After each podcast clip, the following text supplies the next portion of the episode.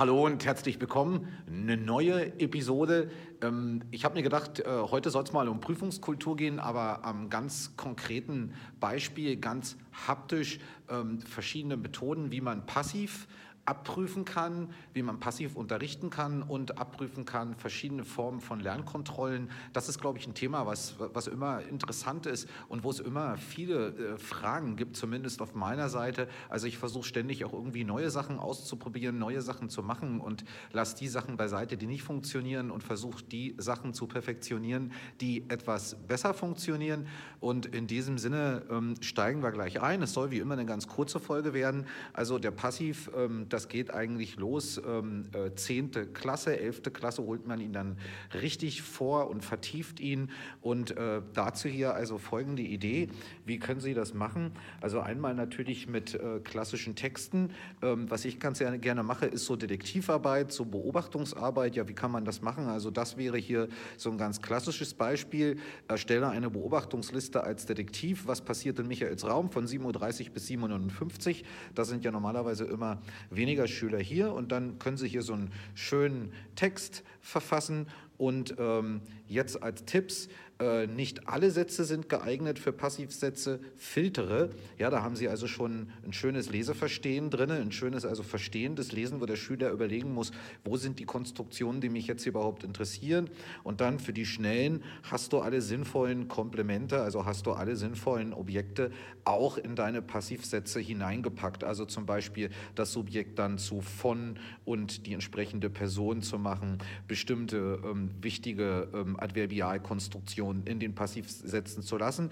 Da haben die Kinder die Chance, das also auf, verschiedenen Bewältigungsniveaus erstmal zu versuchen. Und für die starken Schüler haben sie gleich was, wo sie mit dem Finger rauf zeigen können und sagen können, aber gucke mal hier, das kannst du noch ein bisschen schöner machen. Das ist zunächst ziemlich klassisch, glaube ich. Da gibt es gar nicht so viel zu, ähm, jetzt da gibt gar nicht so viel dazu zu sagen. Ähm, andere Formen, äh, wie Sie das jetzt natürlich machen können, ist, äh, dass Sie auch in verschiedene Textsorten reingehen. Sie können zum Beispiel ähm, ja, äh, passiv der Vergangenheit oder passiv der Gegenwart. Hier muss der Schüler sich entscheiden bei diesen drei kurzen ähm, Auszügen, ob er also sozusagen wird werden und Partizip oder wurde wurden und Partizip verwendet. Einmal also, ähm, äh, die habe ich jetzt selbst geschrieben, die Texte, die können Sie selbst verfassen oder Sie laden später das Blatt hier runter. Das werde ich auch zum Download auf dstdepodcast.cl stellen.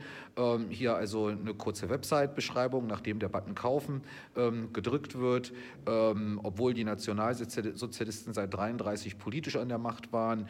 Äh, also ein Geschichtsbuchauszug, allerdings jetzt auch von mir selbst geschrieben. Äh, und hier halt noch Recycling alter Mobiltelefone. Ähm, äh, ja, und äh, hier oben, jetzt ist ja immer die Frage, wie viel entlastet man? Ich denke, viel zu oft wird ähm, auch, sage ich mal, in der Prüfungskultur der Fehler gemacht, dass eine Sache versucht wird abzufragen, aber so viele Probleme hineingebracht werden, gerade in fremdsprachliche Texte, dass, dass die äh, äh durchschnittlich leistungsfähigen Lerner und vor allem die schwachen Lerner gar nicht mehr mit, mitkommen. Und da wäre eigentlich mein Tipp, äh, dass man sich immer wieder auch Gedanken macht, wie viel lohnt es sich jetzt jetzt zu entlasten, wenn ich was abfrage. Und eine ganz einfache Form der Entlastung, ne, die wir eigentlich alle auch kennen, ist, dass man die Verben einfach erstmal vorgibt. Ähm, das ist jetzt hier halt für eine elfte Klasse. Insofern ist das jetzt hier eine einfache Verbliste, aber da könnten Sie natürlich, ähm, sage ich mal, eine sortierte Wortliste oder eine visualisierte Wortliste oder sogar eine Wortliste Deutsch-Spanisch ne, in, in der Grundschule und so weiter. Also die Entlastung ist natürlich ein Thema, was ich jetzt nicht in aller Breite hier irgendwie erläutern will. Aber selbst in der 11. Klasse und in der 12. Klasse merke ich immer wieder, dass Entlastung in der Prüfungskultur ein unheimlich wichtiges Thema ist, wenn man überhaupt äh, verschiedene Phänomene tatsächlich richtig üben will. Aber jetzt soll es ja noch um andere äh, Prüfungsideen kurz am Beispiel von Passiv gehen. Ja, was sind andere ähm, äh, Prüfungsideen, die man, äh, die man jetzt haben könnte? Also ich denke zum Beispiel, was man auch machen könnte und wo man nicht oft nachdenkt, ich mache es aber ganz gerne, ist, man könnte Sachen vorspielen. Also Also statt zum Beispiel jetzt ähm, diesen Text hier in Textform an die Kinder zu geben, könnte ich meinen Morgenablauf in meinem Raum super gut vorspielen. Und den kann ich auch in Schleife vorspielen. Das heißt, während die Kinder da sitzen und arbeiten, kann ich immer wieder in den Raum kommen und kann das hier immer wieder machen. Ne? Wenn ich morgen, morgen in meinen Klassenraum komme, mache ich zuerst Musik an. Dafür verwende ich ein Sprachkommando. So aktiviere ich den Google Nest Speaker an der Wand und höre Beethoven, Mozart, Metallica. Ne? Bla bla bla. Die Rollos hochziehe, die Fenster aufmache, äh, meine Thermosflasche mit Kakao auf das Möbel stelle und und und. Sie sehen, das kann man super vormachen. Also spielen Sie die Sachen doch einfach vor. Ob das nun in der 11. Klasse sinnvoll ist, ne, das mag dahingestellt sein, kann man aber als Gag auch mal machen, wenn man Zeit und Muße hat. Aber ich denke mal, dass man das ähm, in der 5., 6., 7. und 8. Klasse noch ganz gut machen kann. Ich denke, das äh, steht außer Zweifel. Ähm, da wird man nun nicht den Passiv einführen, aber ähm, das kann man ja prinzipiell sich immer überlegen, welche Form von, sage ich mal, äh, theatralischer Darstellung oder darstellenden Spiels eben auch zu verschiedenen sprachlichen Phänomenen passt. Ähm, eine andere Möglichkeit wäre natürlich, man lässt Schüler vorspielen und das kann man gleich auf Basis von Redekarten machen, bei denen sie dann also, beziehungsweise halt einfach Anweisungskarten, bei denen sie dann eben gleich das Lesen üben und dann spielen die Kinder das vor ne? und dann tauscht man einfach die Gruppen aus. Eine Gruppe spielt, ähm, die andere Gruppe schreibt. Ne? Dann spielt die andere Gruppe und die Gruppe, die vorher gespielt hat, die schreibt. Was Sie auch machen könnten, jetzt zum Beispiel in höheren Klassen, nicht nur mit dem Passiv, aber wenn wir jetzt beim Thema Passiv sind, man könnte auch einen kurzen Filmausschnitt äh, zeigen ne, und dann einfach äh, die Schüler daraus ähm, äh, verbalisieren, beziehungsweise dann halt eben aufschreiben lassen, äh, bestimmte Handlungsabläufe. Das kann man zum Beispiel auch super gut mit, äh, ja, mit, der, mit der Textsorte Skript, Filmskript verbinden. Ne, das muss man nicht unheimlich auswälzen, aber dann haben Sie mal gesehen, wie ein Filmskript aussieht und haben mal eins beschriftet. Ne? Und das kann man auch einfach in Form einer Leistungskontrolle einführen. Also das muss man nicht immer so groß machen an großen Lernaufgaben. Es geht oft auch äh, im Kleinen, wenn man die Prüfungskultur ein bisschen aufmacht und sich verschiedene Prüfungsformate überlegt. Eine andere Möglichkeit äh, wäre zum Beispiel, ne, dass Sie schon mal ein, Musik, ein Musikstück gesungen haben, äh, zu dem es auch ein Musikvideo gibt. Und jetzt wäre die richtige Gelegenheit, das Musikvideo zu zeigen. Ne? Und je nachdem mit oder ohne Entlastung, mit verschiedenen verschiedenen Formen von Entlastung. Ne? Lassen Sie sich zum Beispiel jetzt, das geht ja auch beim Thema Passiv sehr gut, ne? Sachen aus dem Musikvideo herausziehen. Äh, wieder eine andere Sache wäre vor allem im Bereich Passiv ne, ein Tutorial für eine Maschine oder eine Software wird gezeigt. Ne? Und da wird einfach der Ton ausgemacht und äh, die Schüler äh, äh tun Muße ja, und ähm, verbalisieren das. Und schon üben sie auf eine wesentlich anspruchsvollere und, sage ich mal, ein bisschen mental eingängigere Art und und Weise das sprachliche Phänomen, das Sie im Prinzip trainieren wollen. Wieder eine andere Sache wäre, Sie, Sie, Sie äh, bauen die äh, Tutorial-Variante aus und bauen mit den Schülern was auseinander ne? und lassen Sie aber zeitgleich rückwärts die Montageanleitung schreiben im Passiv. Ne? Eine super Sache, habe ich auch schon mal gemacht vor einigen Jahren in einer sieben, nee, in einer achten Klasse und das war durchaus sehr erfolgreich. Das hat den Kindern sehr viel Spaß gemacht, da kann ich mich noch dran erinnern. Äh, eine andere Sache wäre wieder einfach so eine, so eine Oma-Fenstertour. Einfach, wenn Sie ein paar Kisten, wie ich da hinten im Klassenraum haben, dann legen Sie doch mal die Kisten aufs Fenster. Das habe ich heute gemacht, nur fünf Minuten lang als Übung und schauen aus dem Fenster. Und dann lassen Sie sich von den Kindern im Perfekt beschreiben, was draußen passiert. Das ist eine super Sache. Und da üben Sie schon mal äh, äh, das Konjugieren von, von Werden ja, und, und wiederholen Sie ein paar Vokabeln. Und, und, und wenn Sie jetzt den, den Passiven nur wieder rausholen, äh, um ihn dann noch mal zu vertiefen, dann, äh, ja, dann können Sie sich in den fünf Minuten gleich, können Sie den Stoff rekapitulieren ne, und von den Kindern ja ein bisschen in der, in sozusagen in so einer Art Impulsübung wieder hervorholen lassen, wie das eigentlich ähm, funktioniert. Und eine elaboriertere Form wäre, ähm, das passt auch nicht nur zu Passiv, sondern auch zu vielen äh, sprachlichen Phänomenen. Sie machen eine Schultour und lassen was beobachten oder Sie machen eine kurze Stadttour, je nachdem, wo Ihre Schule liegt, oder Sie gehen durchs Viertel mit einem Beobachtungsbogen. Aber das sind jetzt einfach nur meine Ideen, äh, ganz kurz, ne? und sicherlich geht das noch ins Detail und ähm, gibt es andere Leute, die das noch tausendmal klüger machen können, aber dass man im Prinzip in der Prüfungskultur auch wirklich immer guckt, ähm, wie prüfe ich die Sachen ab. Und dann halte ich es auch für ganz wichtig, ne, dass man immer wieder guckt, wie viel Zeit gebe ich. Also das ist, finde ich, auch einer der, der, der, der Top-Fehler überhaupt, die, die, die in schulischer Prüfungskultur gemacht werden. Und vor allem hier in Chile, wo ja sowieso nur auf eine einzige Methode abgefragt wird, ne? also, also meistens also, also anschauen, memorisieren, abfragen. Also, aber darüber will ich jetzt nicht reden, das, das sprengt den Rahmen des Zumutbaren. Aber ähm, der, was halt wirklich gemacht wird, ist, dass immer viel zu viel Zeit gegeben wird. Ne? Und dass, wenn der Schüler schon vorher immer weiß, ne, ich habe jetzt eh 45 Minuten, dann wird er die Arbeit auch auf die 45 Minuten verteilen. Sie kennen das, ich weiß jetzt nicht, wie dieses, dieses Gesetz heißt, ne, aber je mehr Stellen man schafft und desto mehr Zeit man mit den Stellen schafft, desto mehr Arbeit wird auftauchen ne, oder desto mehr Zeit wird für dieselbe Arbeit gebraucht werden. So, das ist ein ungeschriebenes Gesetz, das, das kennen wir auch aus der Wirtschaft, das funktioniert nicht. Und deswegen sind ja Unternehmer auch, äh, auch zu Recht, zu Recht und aus gutem Grund immer um eine gewisse Optimierung von ähm, äh, Leistungsprozessen äh, äh, ja, äh, bemüht. Ähm, gut, äh, ja, was wollte ich noch machen? Also noch ganz kurz, ohne jetzt aber die Folge zu, zu, zu sprengen in ihrem Umfang.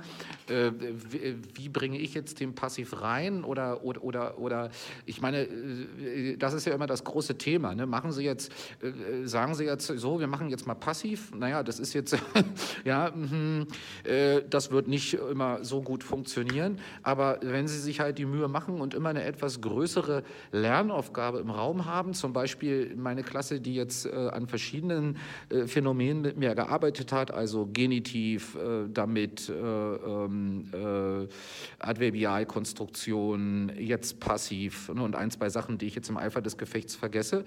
Äh, vielleicht erinnern Sie sich daran, auf dschilepodcast.cl ist dazu auch ein Artikel drauf mit dem Link zu dem Podcast, die Geburt des Bewusstseins. Also daran arbeiten wir jetzt ähm, circa drei Monate, aber eben jetzt nicht ständig und äh, nicht vehement, sondern wir holen den Podcast immer wieder raus, laden da neue Episoden hoch, hoch versuchen uns ähm, äh, zu verbessern. Ähm, und jetzt äh, äh haben die Kinder also da äh, einen eigenen Text geschrieben gehabt darüber, wo das Bewusstsein eigentlich herkommt, was das ist. Dann auf Basis natürlich eines Textes, den sie gelesen haben, äh, und jetzt wollen wir hier aber gucken, wie das vielleicht auch in der Kunst reflektiert. Und da haben wir jetzt mit jedem Schüler uns ein Kunstwerk rausgesucht. Äh, Surrealismus, äh, Postimpressionismus, hier der schöne Van Gogh, äh, Impressionismus, äh, Symbolismus, Romantik, Realismus und Barock und Renaissance.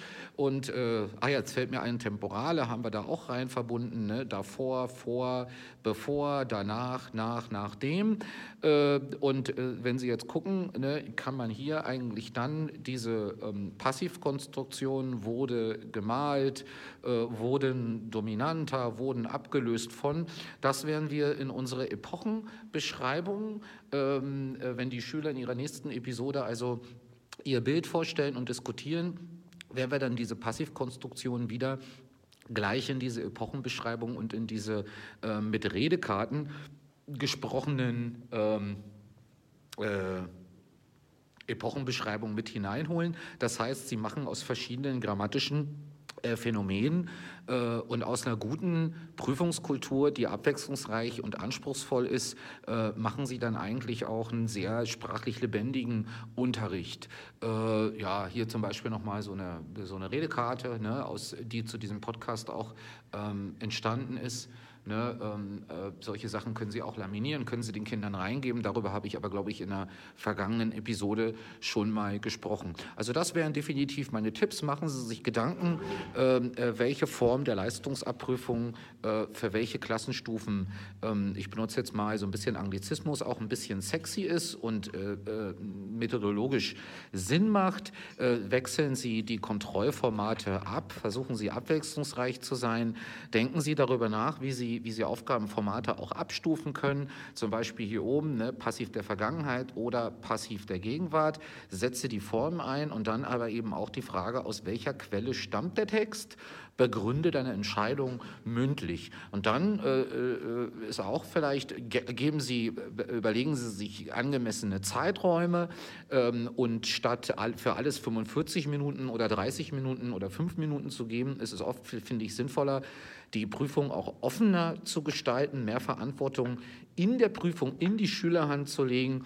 Äh, ein Beispiel dafür wäre, ähm, was habe ich heute gemacht? Also ähm, äh, heute haben wir ähm, wieder eine kleine Passivübung als Leistungskontrolle gemacht. Das ging also äh, zehn Minuten. Da stand einfach nur die Prozesskette vom, von den Bodenschätzen, da oben noch falsch geschrieben, nicht von mir berichtigt. Da, da stand einfach nur die Prozesskette von den, Boden, von den Bodenschätzen bis zum elektronischen Gerät auf dem Markt einfach nur in äh, Verbformen äh, und äh, Komplementen auf Deutsch entlastet an der Tafel und die Kinder haben mit dem Wörterbuch gearbeitet und hatten zehn Minuten Zeit, also diese kleine Prozesskette hier zu beschreiben.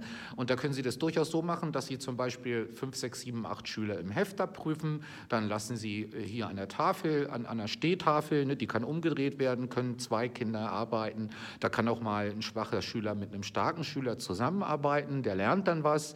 Äh, hier verdeckt können Schüler schreiben und dann äh, geben Sie lieber nur zehn Minuten Zeit und dann machen Sie die Kontrolle mit den Kindern. Was haben Sie davon, wenn Sie das mitnehmen und kind, das Kind kriegt dann da meinetwegen seine 4,5 zurück? Davon hat keiner was, davon hat auch keiner mehr verstanden.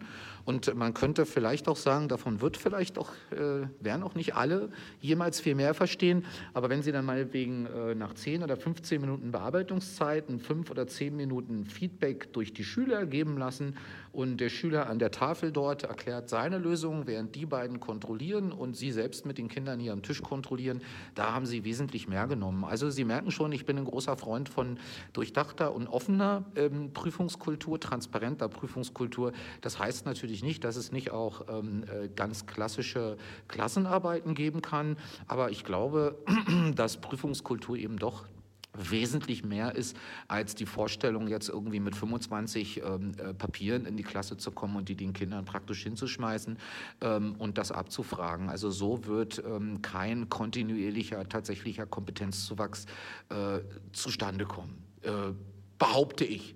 ja, gut. In diesem Sinne, ähm, äh, wenn Ihnen der Podcast gefällt, dann bitte empfehlen Sie ihn weiter, abonnieren Sie ihn am besten auf Spotify, dann kriegen Sie wie heute auch alles auch als Video. Und in diesem Sinne wünsche ich Ihnen und Ihren Familien wie immer alles Gute, viel Gesundheit, ähm, viel Erfolg und viel Spaß im Klassenzimmer und hoffentlich hören wir uns als, als bald schon wieder. Alles Gute und ciao.